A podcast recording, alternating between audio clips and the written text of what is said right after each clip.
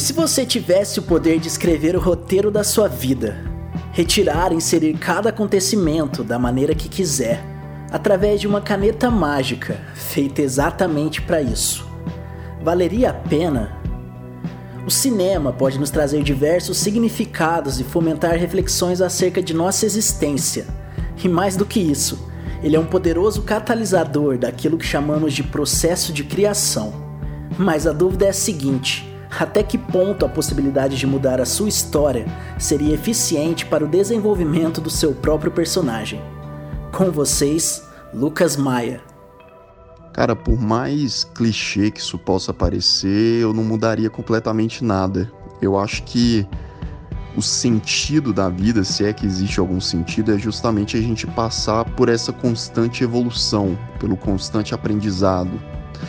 E através desse aprendizado a gente pode entender que haverão centenas de quedas e, e a gente levantando delas, né? Eu acho que a gente acaba se tornando o que a gente é, seja enquanto criança, adolescente, adulto ou idoso, por conta do que a gente vivenciou e como a gente canaliza tudo que a gente passa. Né? Então, se eu pudesse escrever minha história, eu acho que eu largaria a caneta e deixaria ela ser escrita assim como ela foi. E eu acho que a gente tem esse fôlego de vida justamente porque a gente precisa pensar que as surpresas estão por vir, sejam elas negativas, e aí servem mais uma vez de aprendizado, ou elas positivas, que também servem de aprendizado, que servem de prazer, que é o conceito mais próximo do que a gente conhece como felicidade, por exemplo. Eu acho que uma das grandes ilusões que a gente tem na vida, e eu tenho aprendido isso muito recentemente, é que a gente precisa ou tem certeza da maioria das coisas, quando na verdade a gente não tem certeza de absolutamente nada. A gente tem certeza de uma única coisa, que eu não vou nem mencionar porque eu acho que todo mundo já sabe, mas o restante é deixar o rio fluir mesmo e a onda levar a gente e a gente tentar curtir e valorizar o caminho o máximo possível, né?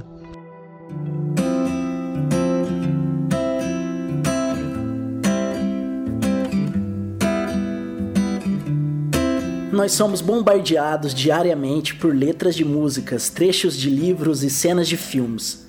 O subconsciente humano consegue absorver tudo isso, trazendo para nossa rotina inspirações, pensamentos e sentimentos. Afinal, qual o poder da arte na jornada que cada um de nós trilhamos nesse mundo? A resposta muitas vezes não é clara, mas entender esse processo na nossa mente é fundamental. Eu acho que os filmes, assim como todas as outras artes têm uma grande influência na maneira como a gente vive e talvez até de forma mais direta do que outras artes, né? É aquele contato visual direto que a gente tem é, costuma influenciar muito a gente. Né? A gente querendo ou não vai ter aquilo no nosso cognitivo, na nossa memória e vai passar de maneira talvez negativa ou esperamos que de maneira positiva. Né? Então cabe a nós filtrar isso. Então, por exemplo, a gente está vendo um filme, eu estou vendo um filme e o personagem ele tem um ataque de fúria, mas antes dele tomar qualquer é, atitude impulsiva, compulsiva, melhor dizendo, ele para, respira, espera alguns minutos e deixa aquele sentimento passar. Então, é, um personagem ele pode aprender isso da melhor forma possível, como é, pensando antes de agir, ou existem os casos onde os personagens agem para depois pensar e acaba sendo uma escolha não muito interessante. Então esse tipo de de cena, esse tipo de proposta dos filmes são coisas que definitivamente eu paro e penso. E aí eu lembro da atuação do ator ou do, da atriz, da direção, né, como aquela cena foi composta, qual era a trilha sonora, porque tudo isso é uma inspiração para ficar marcado na nossa cabeça, seja um dia depois que a gente assistiu, seja uma semana, um mês. E aí, talvez, quando a gente se deparar com uma situação semelhante, automaticamente o nosso cérebro pensa: nossa, isso aconteceu naquele filme, lembra? E aí a gente vai meio que se equiparar e mais uma vez tentar agir da melhor forma possível, assim como quando a gente assiste um filme de guerra e vê os horrores dela, a gente vê filmes sobre personagens em extrema pobreza, filmes sobre assassinatos, filmes sobre problemas familiares. E todas essas temáticas e muitas outras, elas fazem a gente ter essa reflexão, pelo menos supostamente deveria ter essa reflexão sobre como essas coisas no mundo real são tão impactantes quanto em tela ou até mais do que a gente está assistindo ali na produção.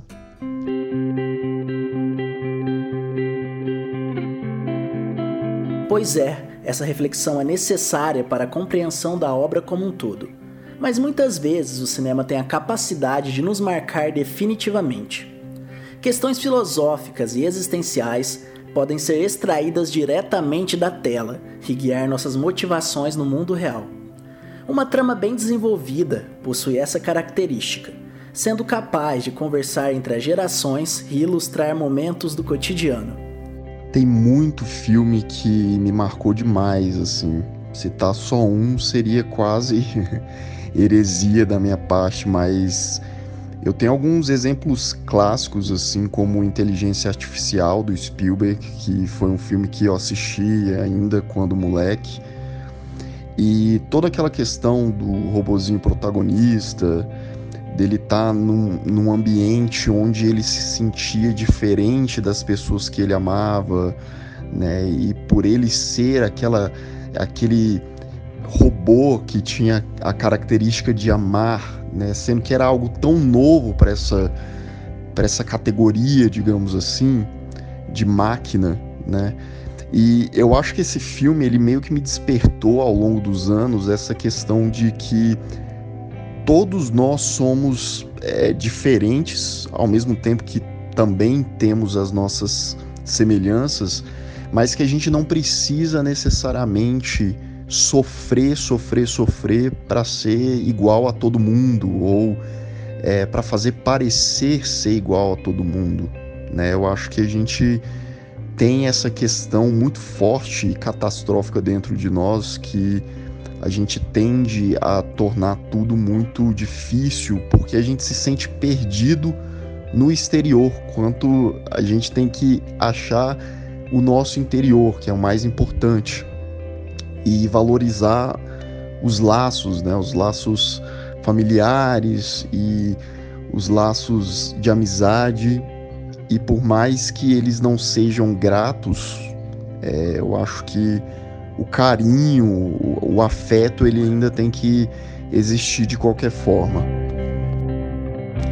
E aí eu vou puxar para um outro filme que sempre me fez refletir muito, me marcou muito e que tem temáticas e reflexões parecidas com o anterior, que é Matrix de 99, o original, que é um filme que faz a gente questionar a própria realidade, a superficialidade do que a gente vive e não é de maneira literal, né? Não é aquela coisa, ah, estamos vivendo em uma simulação, não é bem isso.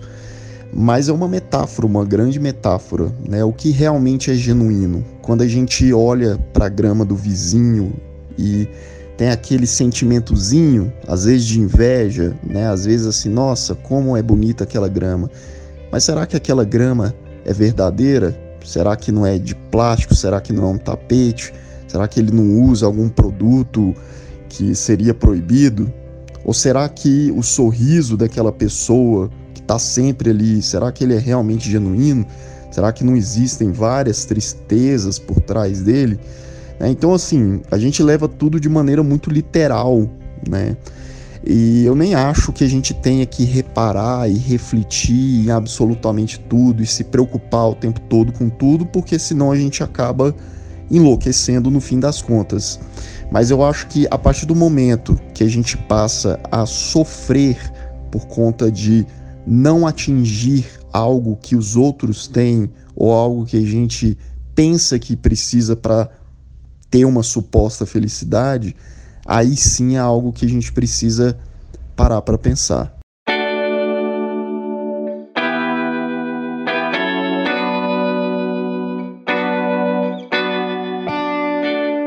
entretenimento versus arte.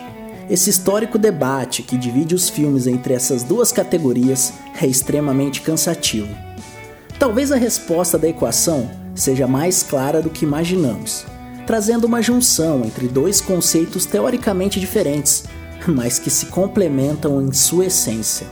Sinceramente, eu acho que o entretenimento ele nada mais é do que uma forma de arte, né? Existem várias formas dela, mas a arte em essência ela é, existe para causar reações, emoções, ações, né? É, e o entretenimento, querendo ou não, ele também tem uma aproximação com isso né? seja em filmes, em peças publicitárias. Então você vai ter reflexões das, das pessoas, você vai, ser, vai ter as pessoas tomando atitudes através do que elas consumiram. Né? É óbvio que tudo é um ponto de vista, tudo é uma questão de gosto. Né? Tem pessoas que vão olhar para um tipo de arte ou para um entretenimento e falar que aquilo não é válido, que aquilo é ruim, que aquilo não causou impacto, quando na verdade não é bem assim. Né? Não deixa de causar um impacto, seja negativo, seja positivo, mesmo você não gostando, talvez lá na frente você vai lembrar daquilo por algum motivo. Então, o entretenimento, a partir do momento que ele te faz sentir coisas, né? Ele te deixa alegre, ele te faz dar risada, ou ele fica na sua memória e você fica lembrando de uma imagem, de um diálogo ou uma música que seja, com certeza isso faz parte de todo o conceito de arte.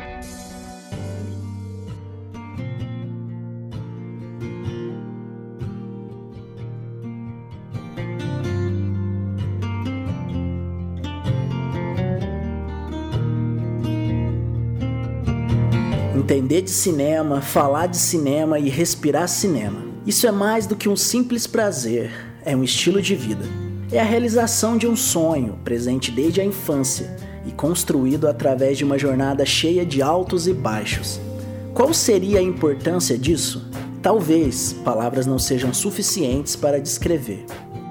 O cinema definitivamente é uma das coisas mais importantes da minha vida. Né? Eu vou fazer 30 anos, ele está presente mesmo há quase 20 anos, com muita intensidade, com muita empolgação. Né? É a forma de entretenimento, mais uma vez, que sempre me moveu de alguma forma. Né? Seja pela empolgação em assistir um filme, seja na discussão depois de assistir um filme seja nas teorias e hoje como o meu trabalho, né? Eu trabalho com isso, então é algo que eu uso tanto para o prazer, para diversão, para reflexão, mais uma vez, é, quanto como ofício. Né? E definitivamente eu não seria a mesma pessoa caso a sétima arte não existisse, né? ela parasse na sexta arte.